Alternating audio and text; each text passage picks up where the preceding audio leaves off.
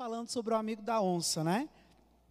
Falou, se você é meu amigo, no finalzinho ele fala, você é meu amigo ou é amigo da onça, né? Tá mais do lado da onça do que do meu lado. E hoje nós vamos falar exclusivamente sobre este tema, amigo da onça, né? Amigo da onça, você é um falso amigo? E aí, será? Se nós somos falsos amigos? E a gente vai então, né, um pouquinho nesse, nesse tema e vamos entender. E vamos ver se nós nos enquadramos nesse quadro de falso amigo, ok? Mas antes, eu quero fazer um pequeno resumo da semana passada. Semana passada, nós iniciamos a nossa série, a nossa série sobre amigos, que, cujo nome eu trouxe, e o nome foi Friends. Né? Não sei se vocês lembram, mas eu trouxe um pequeno resumo aqui para a gente, para a gente conseguir entender o que, que a gente colocou, é, trouxe semana passada, tá? Uma afirmação que a gente fez semana passada, que a gente concordou semana passada, é que existem pessoas que marcam as nossas vidas, não é verdade? Existem muitas pessoas que passam na nossa vida e marcam, elas são únicas em nossas vidas.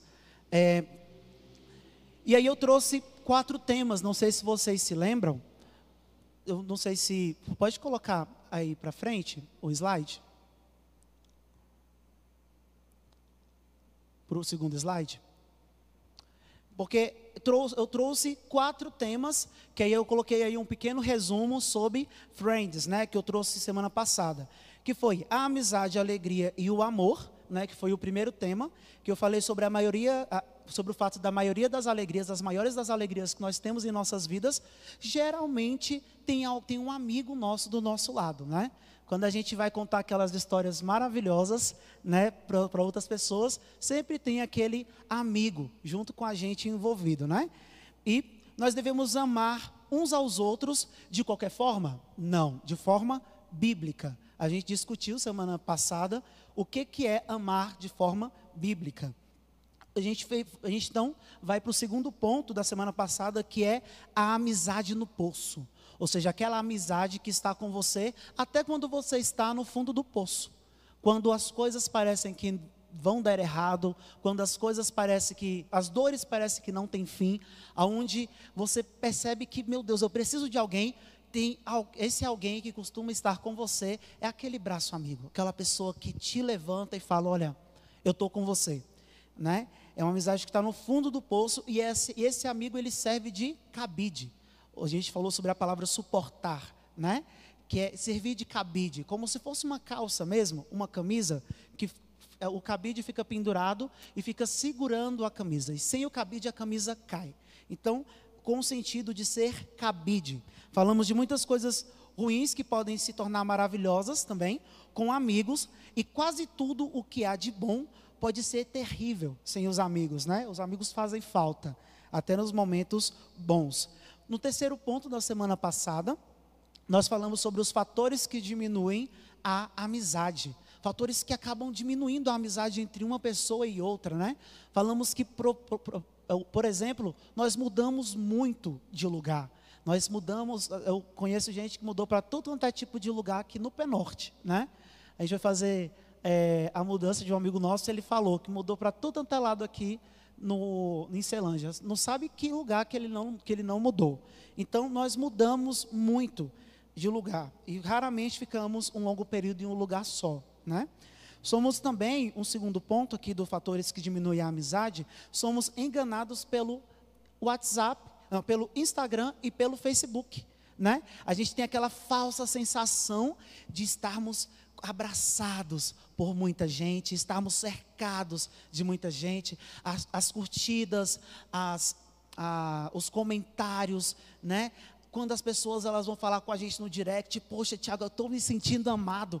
É uma farsa esse tipo de pensamento. É algo que nos leva para o caminho errado, né?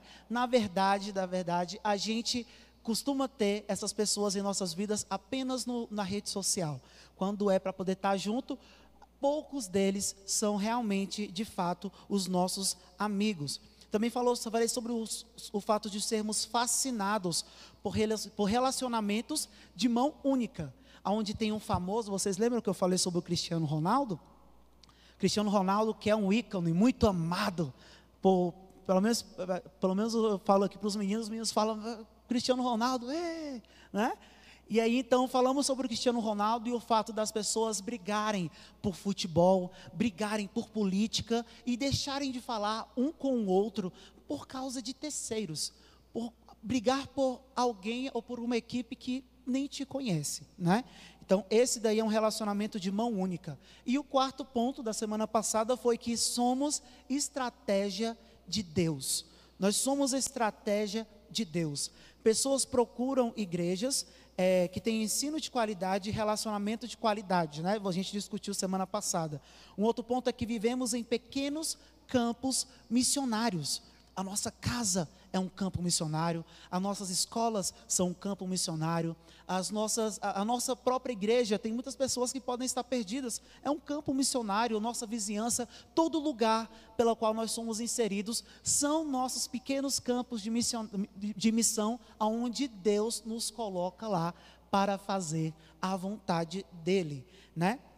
Não devemos desmangelizar ninguém, vocês lembram que eu coloquei o dicionário Tiago, né? o ato de desvangelizar, que é uma palavra que não existe e eu inventei, que é o ato de fazer o evangelho ser um escândalo, né? Você escandalizar o evangelho, as pessoas olharem para você e falar: ele é crente? Eu não quero ser igual a ele. Então você acaba trazendo, fazendo a pessoa ser guiada por, pelo caminho contrário, está jogando contra, né? E ser luz em meio às trevas. Então esse é um pequeno resumo do que a gente trouxe na semana passada em quatro pontos, ok?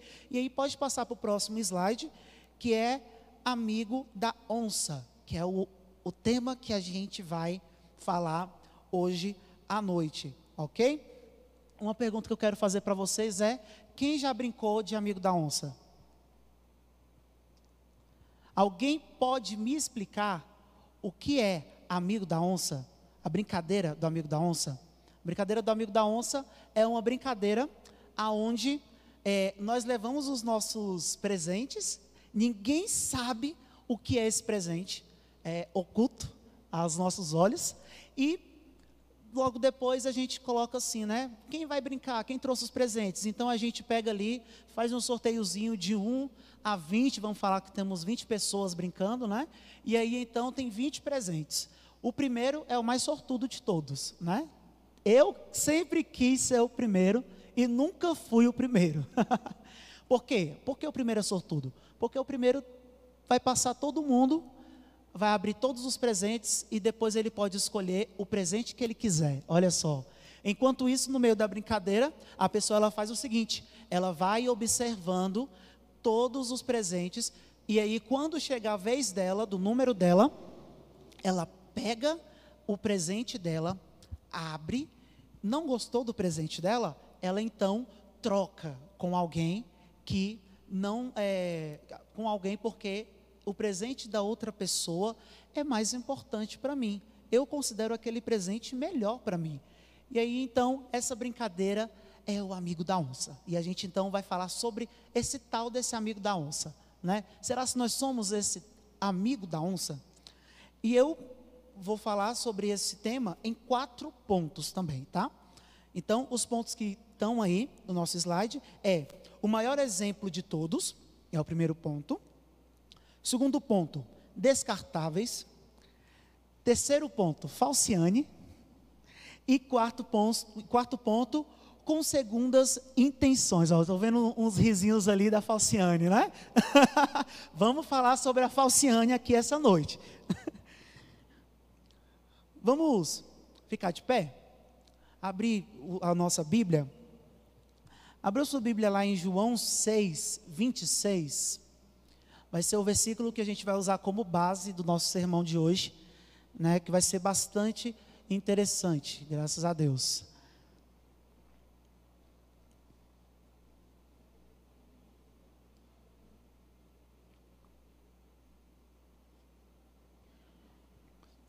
João 6, 26, todo mundo já abriu?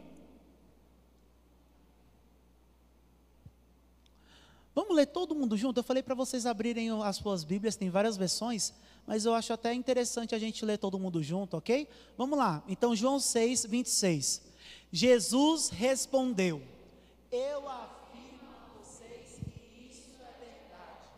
Vocês me procuram porque comeram os pães e ficaram satisfeitos, e não porque entenderam os meus milagres. Santo Deus e eterno Pai, nós te louvamos, Pai. Agradecemos pela tua presença, agradecemos pelo fato do Senhor ser rei de nossas vidas. Agradecemos, Pai, por mais um dia que o Senhor nos concede e mais um momento onde nós podemos aprender da tua palavra. Pai, vai ao nosso encontro, Pai. Que em nome de Jesus o nosso coração possa estar totalmente direcionado à tua palavra, direcionado a te agradar, direcionado a te ouvir. Que possamos te ouvir, Pai. E assim as, que as nossas ações possam cada vez mais se parecer com a ação do Senhor, Pai. É isso que eu te peço e te agradeço. Amém. Pode sentar aí. Você deve estar se perguntando, Tiago, o que que esse versículo tem a ver com o tema? Eu vou até ler de novo aqui, que é João 6, 26. Fala bem assim: olha, Jesus respondeu: Eu afirmo a vocês que isso é verdade.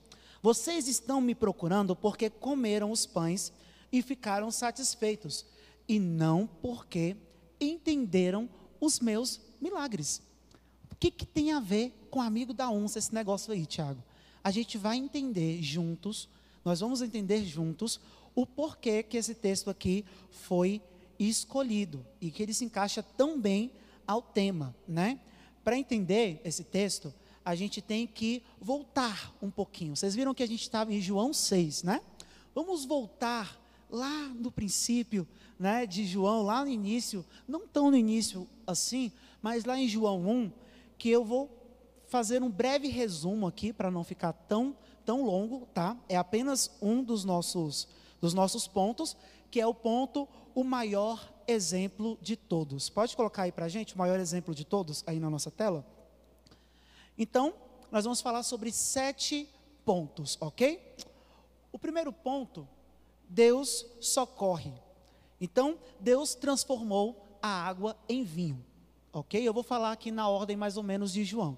Deus transformou em um casamento água em vinho. Olha só que impressionante, porque se vocês não sabem, uma festa de casamento é, da, da, daquele povo dura cerca. Não, pode colocar para trás. É o, ah, é o maior exemplo de todos, perdão, é esse mesmo.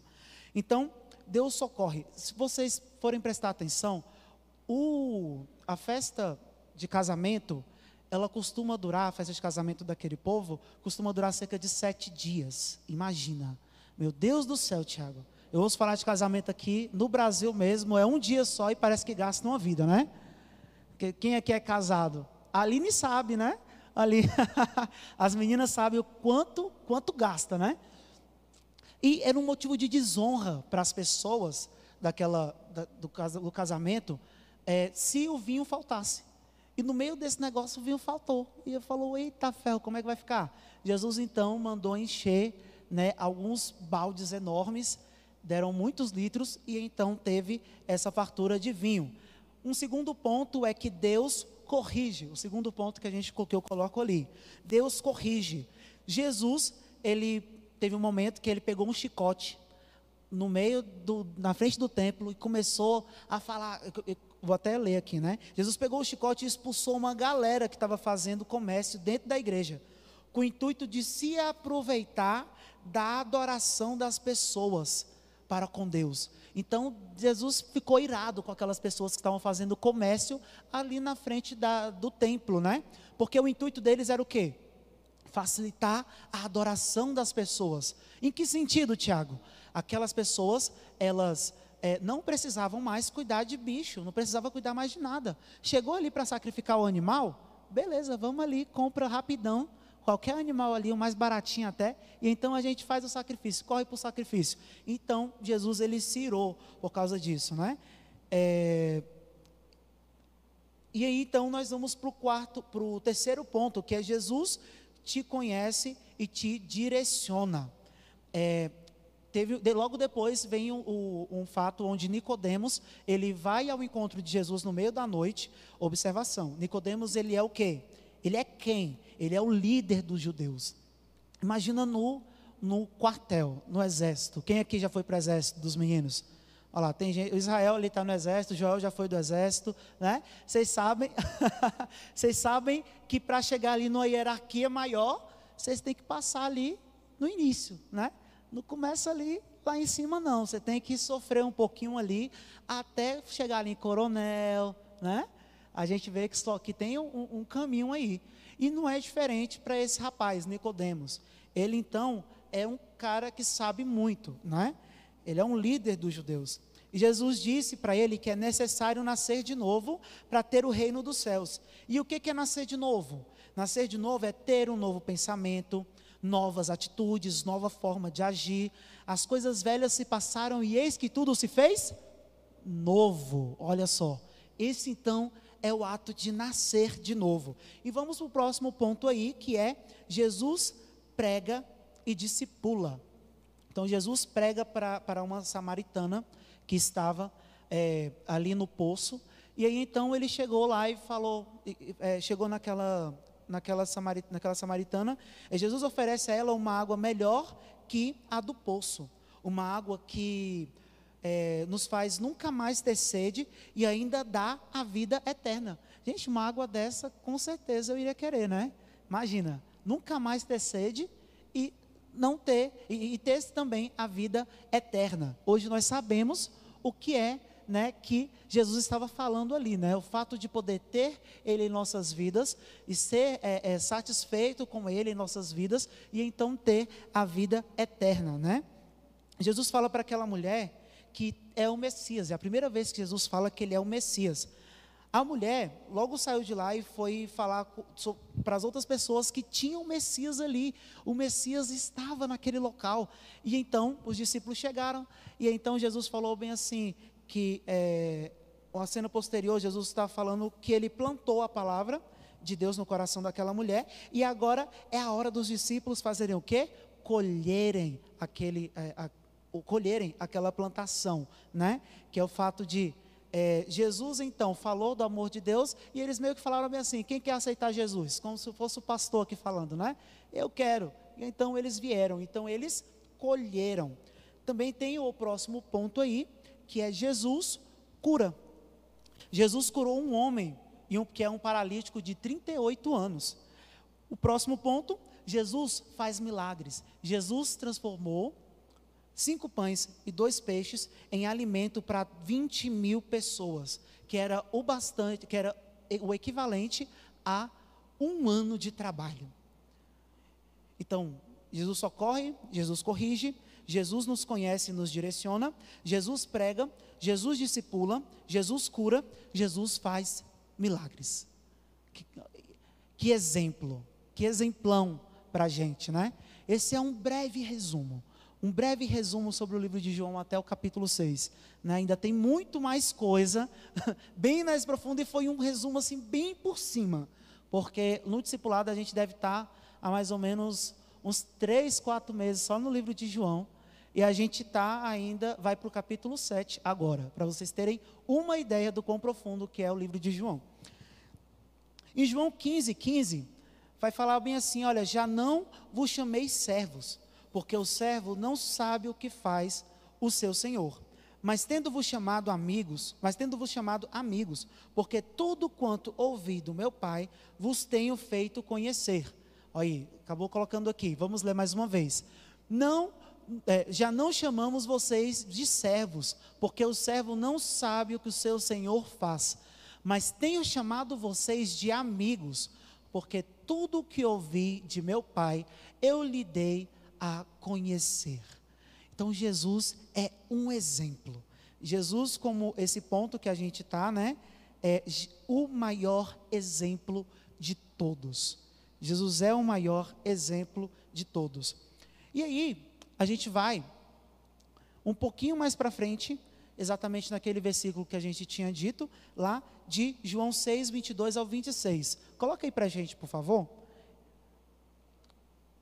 João 6, do 22 ao 26. No 22 fala bem assim: olha, no dia seguinte, A multidão que estava do lado leste do lago viu que ali havia um barco pequeno. Sabiam que Jesus não tinha embarcado com os discípulos, pois estes haviam saído sozinhos. Enquanto isso, outros barcos chegaram na cidade de Tiberíades e encontraram perto do lugar onde a multidão tinha comido pão de, de o Senhor Jesus ter dado de graça. Que ele falou sobre o último milagre que Jesus fez, que a gente falou sobre o, é, o fato de, dos cinco pães e dois peixes, né? E quando viram que Jesus e seus discípulos não estavam ali, subiram no barco e saíram para Cafarnaum a fim de procurá-lo. A multidão encontrou Jesus no lado leste do lago e perguntaram a ele: Mestre, quando foi que o Senhor chegou aqui? E aí o 26, que é o versículo que a gente usou no início, fala: Jesus respondeu: Eu afirmo a vocês que isso é verdade.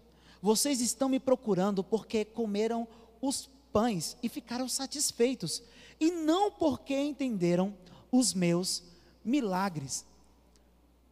Essas pessoas queriam Jesus. O intuito dessas pessoas procurarem Jesus era ter Jesus perto deles apenas, apenas desfrutar da presença do Senhor.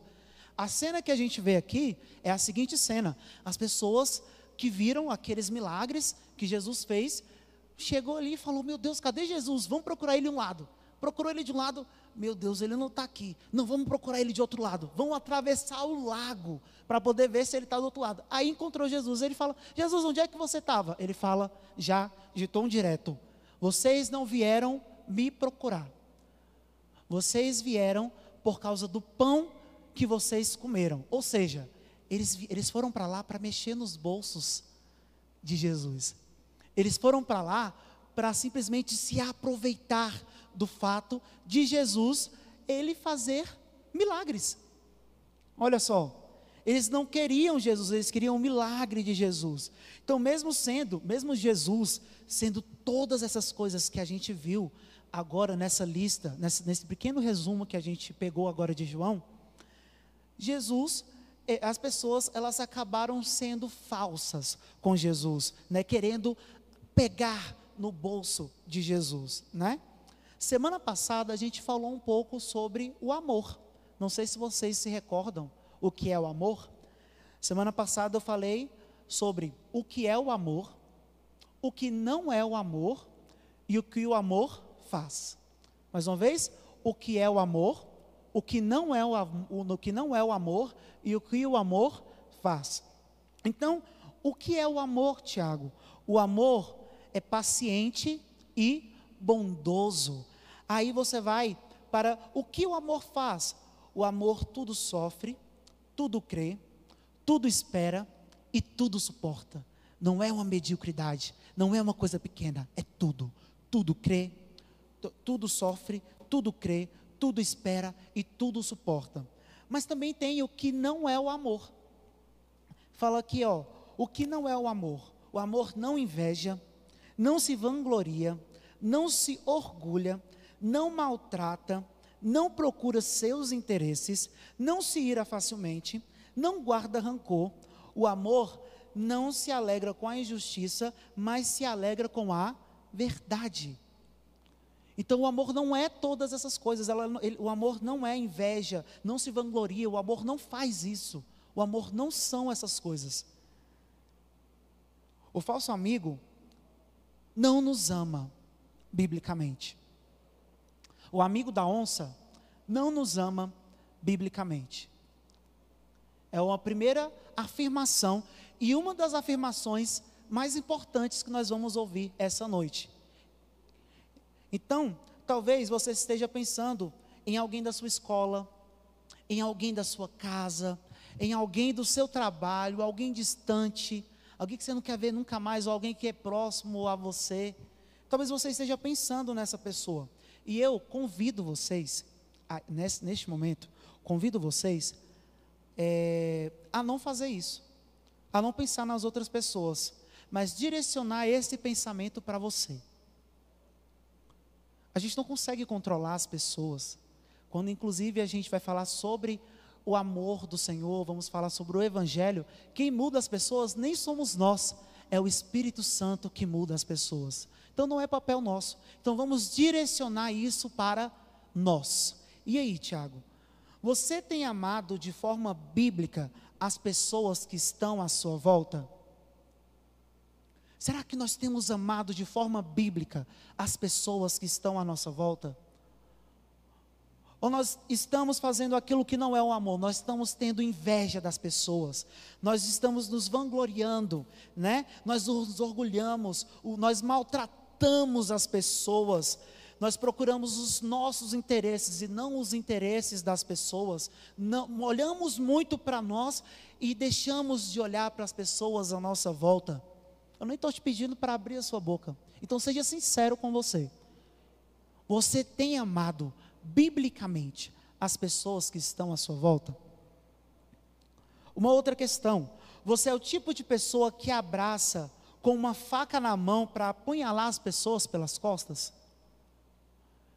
A gente vê tanta fofoca hoje em dia, né? Pessoas fofoqueiras, pessoas que têm a língua solta, pessoas que querem falar o que querem e problema da outra pessoa. Eu vou falar o que eu quero, eu sou desse jeito, eu nasci assim, eu cresci assim, né? E então, será que nós estamos sendo essa pessoa que está apunhalando as pessoas pelas costas enquanto nós abraçamos e fingimos ser amigos dessa pessoa?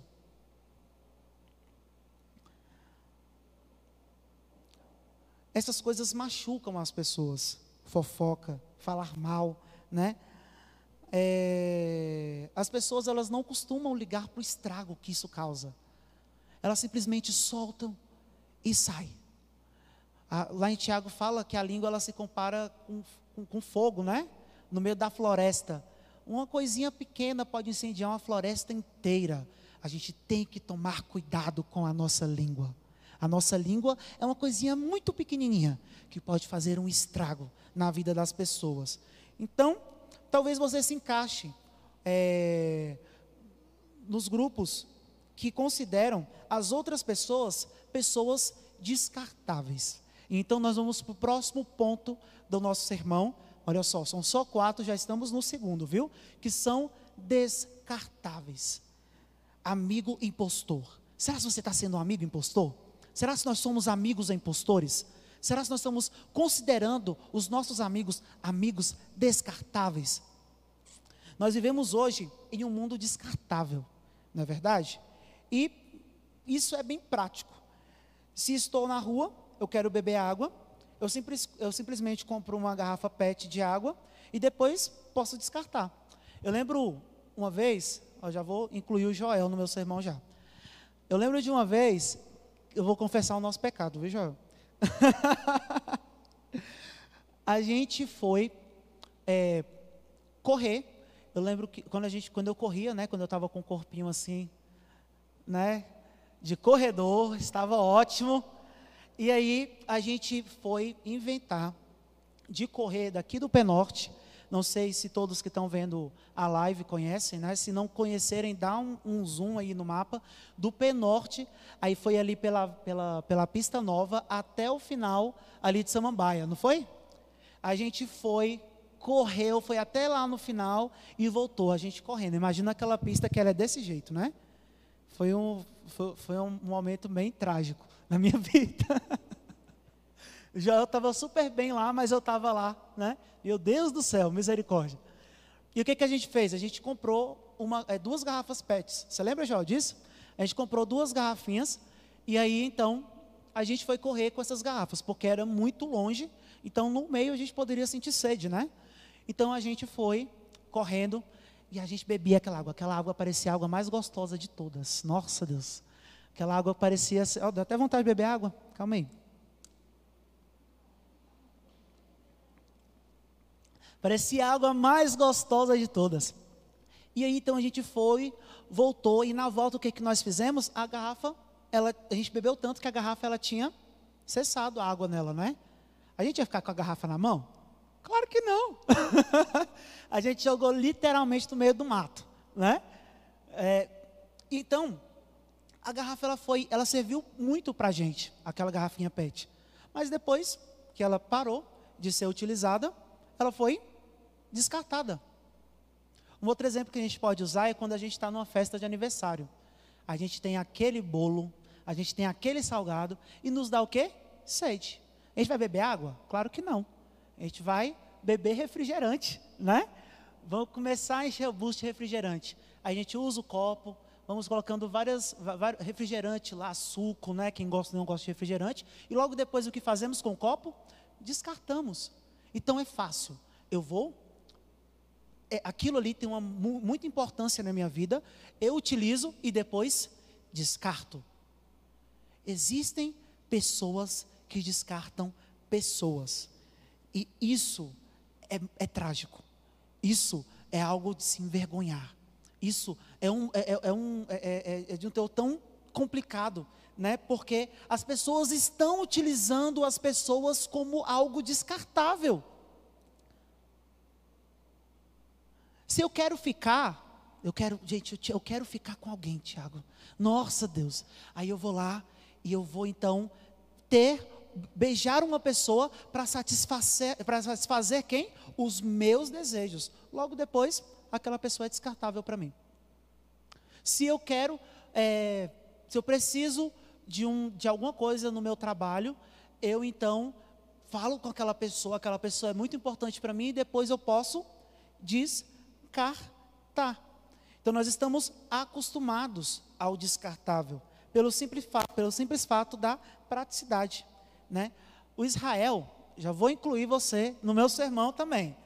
Eu vou falando da minha família toda, né? Quem mandou? o Israel foi falar comigo esses dias que lá no trabalho dele, ele tem, tem um, ele, ele, ele mexe com algumas coisas importantes lá. E aí alguém precisou de uma informação que ele tinha, né? Então Israel foi solícito, né? Tá todo ali, poxa, legal, então vou ajudar ali meu amigo. Ele foi lá, abriu o sistema, ajudou ele e ok.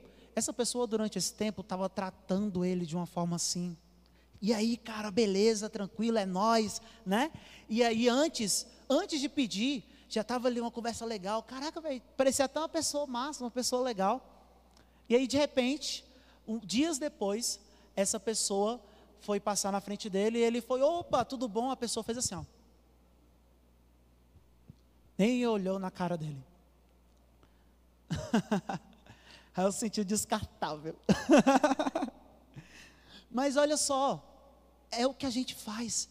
A gente utiliza das pessoas e depois descartamos, né? É, e nós vamos para o nosso terceiro ponto. Tiago, essa pregação está muito rápida. Então vai, vai, dar tudo certo. Vocês vão conseguir, vocês vão conseguir se guiar aqui comigo. E a gente vai para esse assunto que a pastora Thelma, quando eu falei, ela deu um sorriso. Foi um sorriso tão bonito. que é falciane. Falciane. E aí eu quero perguntar para vocês: o que, que é falciane? Tem uns falciano também. A Thelma está falando que tem uns falciano também. o que, é falciane e falciano? E aí? Priscila? Uma pessoa não confiável. É um tema diferente, gente. Vamos lá. Meninas, vocês me ajudam, por favor. Meninos também, meninos podem saber também. Mas eu não sei. eu não sabia, né? O que mais? Fofoqueiro. Fofoqueiro. Então, falciano e falciane é fofoqueiro, né? Hã? Não entendi. Gavião cruel? Gavião cruel. A gente tem muita gíria, né? É, a gente tem que acompanhar. Né? Eu estou ficando velho já. Não... E eu estou fazendo letras ainda, né? Então a pessoa vai falar de gíria, eu falo, opa, é sério que você está falando isso? Né? E aí a gente vê vários, várias gírias maravilhosas. A gente tava, eu fui falar com a Priscila ali, tem outro que a gente foi falar em casa, né? Ela foi me dando uns, umas coisas assim na mente. Miglis, né? A gente chama de chuchu, o povo. A gente chama de véia, amore, né? Bocoió. Minha mãe estava falando com a Priscila hoje de manhã e chamou ela de trambei Ei, Trambei, me responde, Trambei. e a gente chama de minha vida, meu anjo, e também temos falciane aí no nosso meio, essa palavra nova, né? E no dicionário Priscila, né, eu falei para ela, Priscila, me defina o que, que é falciane. No dicionário Priscila, ela falou bem assim, que é uma pessoa falsa, pessoa que não traz confiança, mentirosa. Mas olha que legal, eu fui pesquisar depois, eu achei que não tinha significado na internet e tem. Falciane, pessoa falsa que não diz a verdade em relação ao que pensa ou finge ser, ou finge ser uma pessoa que na realidade não é. Fingida, falsa, já é, me consegue livrar de todas as falcianes da minha vida. que aparenta ser uma coisa, mas não é. Fingida, farsante. Descobri que ela é a maior falciane. Olha aí. Então, falciane tem esse significado aí, né? E nenhum de nós estamos é, fora do perigo de ter uma pessoa falsa em nossas vidas. Nós não, não deixamos, né? não devemos deixar de falar com pessoas com medo das pessoas serem falsas conosco, né? É... Só que aí a questão maior é: será se nós estamos sendo os falcianos da vi das vidas das pessoas? E aí? Será se nós estamos sendo falcianos na vida do nosso irmão? Será se as fofocas que geram no meio da igreja são por sua causa? Será se é você que costuma falar da vida das pessoas, você que costuma ser falso com as pessoas, você que se aproxima de alguém com o intuito de apenas fofocar? Eu quero só informações da vida da pessoa, porque depois eu vou espalhar para todo mundo as fofocas. Alguém, alguém reconhece alguém assim? Espero que não seja, é, não, não estejam olhando para si mesmos. Mas se estiver, se for algo que você faça, Faça para Deus, Pai, esquadrinha o meu coração e vê se há em mim algum caminho mal, né? Me guia. É um pecado. Então, as pessoas costumam confiar em você? Será que as pessoas costumam confiar em você? Você é motivo de confiança para as pessoas? Um outro ponto, você costuma se esconder por, de, por detrás das mentiras? Ficou tão fácil mentir? Ficou tão fácil se livrar. Eu penso primeiro em me livrar. Então, para me livrar, eu vou fazer o quê? Eu vou mentir. Eu vou ser falso com o meu irmão. Eu vou ser falso com as pessoas de casa. Eu vou ser falso com as pessoas aqui da igreja. Eu vou ser falso com as pessoas do meu trabalho. É, suas atitudes é, são de pequeno Cristo, né? Que são pessoas que imitam a Cristo, que fazem de Cristo o seu suporte, que olha para Cristo e fala: Ele é o centro. Eu, Jesus fala: Eu sou o caminho, a verdade e a vida. E ninguém, repito, ninguém vai ao Pai ao não ser por mim. Assim Jesus fala. Não existe nenhum outro caminho, é Jesus. Jesus é o único caminho, é a verdade, é a vida que leva ao Pai. Será se nós estamos nos parecendo com Jesus? Será se nós estamos sendo imagem e semelhança do Senhor em nossas atitudes? Será se Deus olha para nós e vê como Jó e fala: Olha, essa pessoa, eu me orgulho dela. Será se Deus se orgulha de você? Ou será se Deus olha para você e fala: não me conhece. E se Deus voltar hoje, você vai bater na porta lá do céu e falar bem assim: Jesus, eu fiz tanta coisa.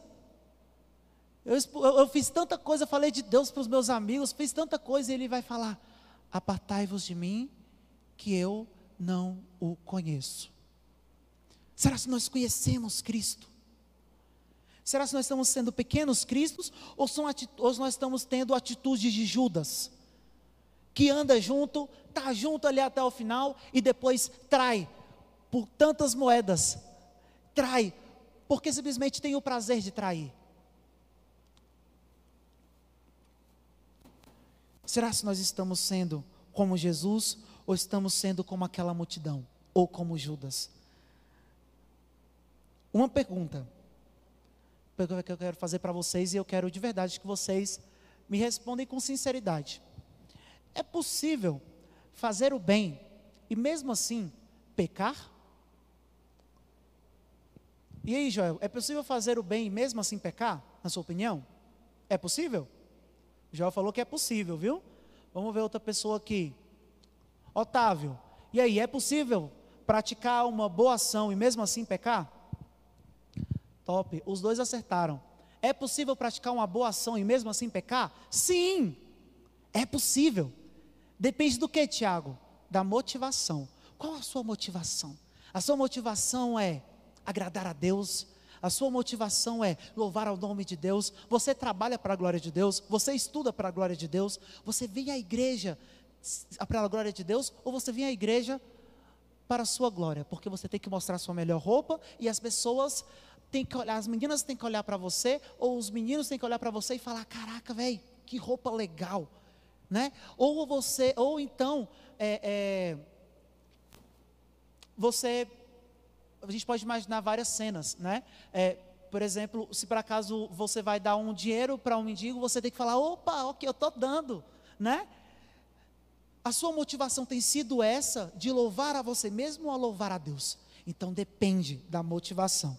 É possível, é possível promover um livro, falar em uma conferência, elogiar um blog ou fingir companheirismo a um cristão influente e a todo tempo está fazendo isso para receber o mesmo tratamento. É possível. É possível fazer todas essas coisas com o intuito de louvar a mim. Louvar ao meu eu. E nós vamos para o último ponto que é com segundas intenções. Coloca aí para gente. Com segundas intenções. O falso amigo faz amizade com pessoas que podem dar coisas a ele.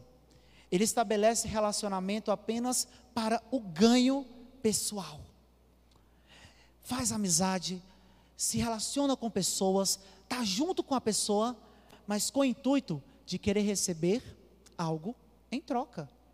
Tipo assim, opa, eu fiz isso por você aquele dia. E aí? Agora tem minha vez, né? Você já vai barganhando, né? Então, tem pessoas que se aproximam de outras pessoas com o intuito de fazer isso, de, de ter ganhos pessoais, de ter segundas intenções. Tem três textos que eu vou falar aqui. O primeiro fica lá em, em Provérbios 19, 4. Lá fala bem assim: olha, eu vou falar aqui rapidinho, porque são três versículos, rapidinhos, tá bom? Para a gente ter uma noçãozinha. Então, é, 19, 4 fala: as riquezas multiplicam os amigos, mas ao pobre, o seu próprio amigo o deixa. Olha só, a gente costuma fazer isso às vezes, né? A pessoa ela tem mais condição, então vamos nos aproximar dele. Na escola é o que mais tem, né? Eu acho que quem, quem compra mais, mais lanche na, na, na lanchonete, às vezes é o mais famoso, né?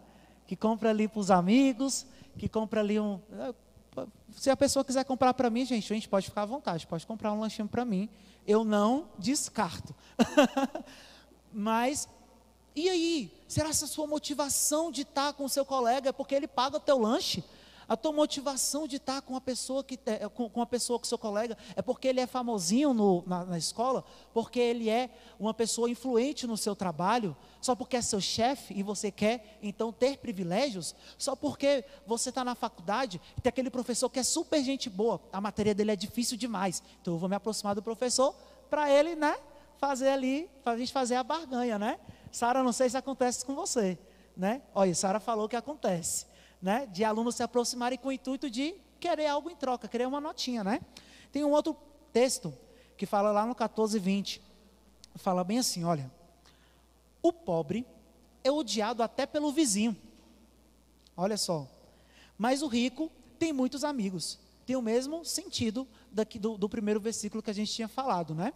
E nós vamos para o terceiro, que fala, o generoso muito o adulam, e todos são amigos do que dá presentes.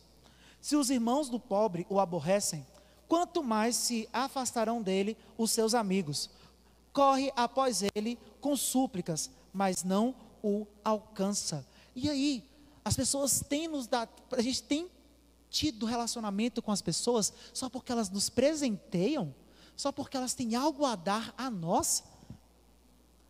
E tem uma afirmação, né, que eu vou fazer agora, que é a seguinte: amigo fiel são amigos fiéis são difíceis de achar. Falsos amigos vêm em abundância e vêm atrás das suas posses. Essa é uma frase do material que me foi entregue para poder passar esse sermão para vocês. Vou ler mais uma vez. Amigos fiéis são difíceis de achar. Falsos amigos vêm em abundância e vêm atrás das suas posses. É difícil demais achar gente que é amigo. É difícil demais achar gente que está colado com você. Eu afirmo mais uma vez: tem pessoas aqui dentro que eu tenho como amigos de, de cabide, aquele amigo cabide. Olha lá, tá dando coraçãozinho. amigo cabide, aquele amigo que me suporta, aquele amigo que está junto comigo, em qualquer situação, né? É, aqui eu tenho esses amigos, graças a Deus. Mas é muito difícil de achar pessoas assim. E também a gente nem facilita tanto a vida das pessoas, né? A gente nem quer ser, nem, nem acha um amigo, nem quer ser esse amigo, né? E falsos amigos vêm em abundância e vêm correndo atrás de nossas posses, né? Então, algumas pessoas se aproximam de pastores, pessoas de escolas, ou qualquer pessoa bem conhecida e bem sucedida, porque querem acesso, poder e popularidade, né? E pessoas passam a. É, quando eu fui. Um exemplo lá do meu serviço, aconteceu de eu começar a mexer com folha de ponto do pessoal da SES, né? Antes, os médicos, eles passavam direto assim, ó, era tipo os donos, parecia os donos do, do, da UPA, né? E aí eles passavam lá, né? nem falavam comigo. Não só os médicos, mas outras pessoas, nem, nem tinham, não falavam direito com as pessoas, tratava mal. Eu passei a mexer com a folha de ponto deles, é incrível. Parece que foi um passe de mágica, assim. Muito, não todos, alguns eram parceiros ali sempre e tal, mas muitos deles, nossa, começaram a me tratar tão bem, começaram a, a me enxergar como assim o melhor amigo deles, né? Porque eu trato da folha de ponto deles. Olha só, segundo as intenções. Então, o culto a si mesmo exclui Deus. É uma afirmação muito importante que a gente vai fazer agora, inclusive já é o final do nosso sermão. O culto a si mesmo exclui Deus da soma. E não há espaço para Deus na sua é, quando não há espaço na, de Deus na sua vida. Não há espaço nos planos de Deus para você. Vamos repetir. Quando não há espaço de Deus na sua vida, não há espaço para você nos planos de Deus. Se você não dá, se você não tem um espaço, se a sua vida não é direcionada por Deus, os planos de Deus para te levar aos céus, você pode descartar isso daí. Você não faz parte dos planos de Deus que leva aos céus. Claro, só se Deus ele tiver um plano para você futuramente, né? Mas se você continuar por esse caminho, se nós continuarmos por esse caminho, certamente nós morreremos, né? E morte eterna. Então, algumas afirmações para a gente terminar. Nosso padrão é Jesus. Amém? Pessoal que está está ali atrás. Amém? Nosso padrão é Jesus. Quando a gente fala de forma de fazer bolo, a gente pode fazer vários bolos lá. Se for com a mesma forma, os bolos que a gente for fazer vão ter a mesma forma, né? Vão ter o mesmo jeito. Você vai olhar para os bolos e vai, e se tiver com a mesma cobertura, você vai falar, é a mesma coisa, é o mesmo bolo. Nós temos que ter a mesma forma, a mesma forma que Jesus. O nosso padrão é Jesus. Será se Jesus tem sido o padrão da sua vida? Será se Jesus tem sido o padrão da sua casa? Será se quando você é aqui, você é uma pessoa espetacular, mas quando você chega na sua casa, você é um porco, você é horrível. Você é uma pessoa que as pessoas olham para você e falam: Meu Deus do céu, é uma pessoa falsa, é uma pessoa que descarta as pessoas, é uma pessoa que apunhala as pessoas pelas costas, é uma pessoa que quando se relaciona, ela quer algo em troca. Eu quero presentes. E aí, o que, que você tem para me dar? E se você, a pessoa, ela nega alguma coisa para você, será se você tem descartado essa pessoa da sua vida só porque ela não te deu algo que você queria? Vocês entendem o quão pesado é isso? é pesado, mais pesado ainda, quando junto com esse pacote nós falamos que somos cristãos. Porque quando nós falamos que somos cristãos, nós falamos, eu carrego Cristo, eu tenho Cristo comigo. Deus é o nosso, é o meu padrão, Jesus Cristo é o meu padrão. E aí você chega no meio das pessoas e fala e faz todo o contrário. Você então causa uma vergonha no evangelho. Será que nós temos sido vergonha no evangelho? O nosso patrão é Cristo também. Como assim o nosso patrão é Cristo? Ele manda e a gente obedece. Nossa vontade, ela é inválida nessa soma. Sabe quando teve tem um momento lá no livro de João, no início, que ele batizava todo mundo ali e tudo mais, e chegou Cristo e junto com os discípulos começaram a batizar o pessoal. Chegaram em João e falou bem assim: João, como assim? Ele chegou agora e está batizando mais gente que você.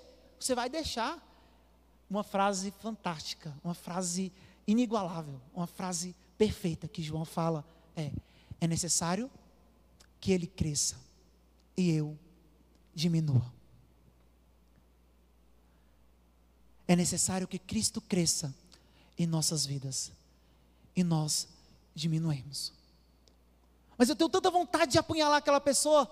É necessário que a vontade do Senhor prevaleça e que a nossa vontade se torne nada. As pessoas falam que são donas dos seus próprios, do seu próprio nariz. Do meu próprio nariz não sou eu o dono, não. Meu, do meu próprio nariz é Deus o dono. Deus tem que nos conduzir. O Senhor tem que nos conduzir. Jesus tem que ser o nosso padrão e o nosso patrão nessa soma. Né? O Senhor é bom e a sua misericórdia não tem fim, assim como nós cantamos, né? Que o Senhor ele reina e reinará com majestade. Que o Senhor possa reinar em nossas vidas, que o Senhor possa reinar em nossas casas, né? E o nome de Jesus tem poder. Como nós cantamos aqui, ele é infalível, ele é inigualável e hoje ele reina. Ele reina na nossa vida. E espero que ele reina nas nossas famílias. Eu peço o pessoal do louvor, tá vindo à frente. Vamos colocar em pé? Jesus tem sido o seu padrão, tem sido a sua forma. Jesus tem guiado a sua vida. Ou você se encontrou em algum desses pontos? Você olhou para esses pontos e falou: Tiago, eu não quero dar o braço a torcer, mas aquele ponto você está falando de mim. Vamos abaixar nossas cabeças, falar com o Senhor? É um momento separado para você pedir perdão, para você se realmente se, se estar junto com o Senhor, estar em sintonia com o Senhor. Peça perdão para o Senhor. Peça para Ele te ajudar se você não tem pessoas que são suporte para você, que são, que são amigos de verdade, peça amigos a Deus. Fale para Ele, me ajude a ser amigo.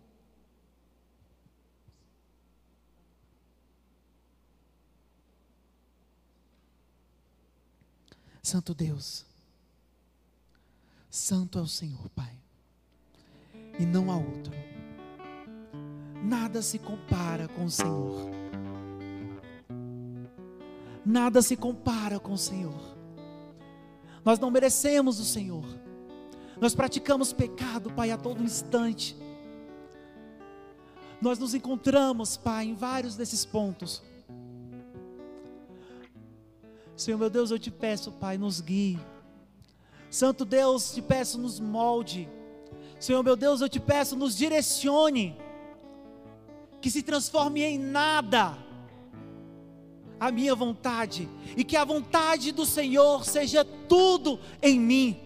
Que a vontade do Pai seja tudo em nós, que a igreja do Senhor possa adorar o Senhor em espírito e em verdade. Nós te adoramos, Pai, nós te exaltamos, bendizemos ao teu nome, Pai, e que de fato a nossa vida possa ser uma expressão daquilo que nós estamos falando constantemente, Pai, nas canções, aquilo que nós falamos constantemente, Pai, em nossas orações, aquilo que nós falamos constantemente às pessoas que estão à nossa volta, quando nós falamos que somos cristãos, que possamos ser parecidos com o Senhor.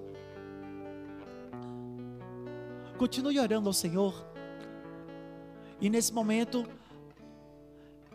eu peço que você faça dessa canção uma oração. Faça dessa canção uma oração. Não precisa cantar. Não precisa abrir sua boca para cantar. Fala com o Senhor. Se você sentir a vontade, se ajoelha. Se você sentir a vontade, fique em pé, fica sentado, mas fala com o Senhor.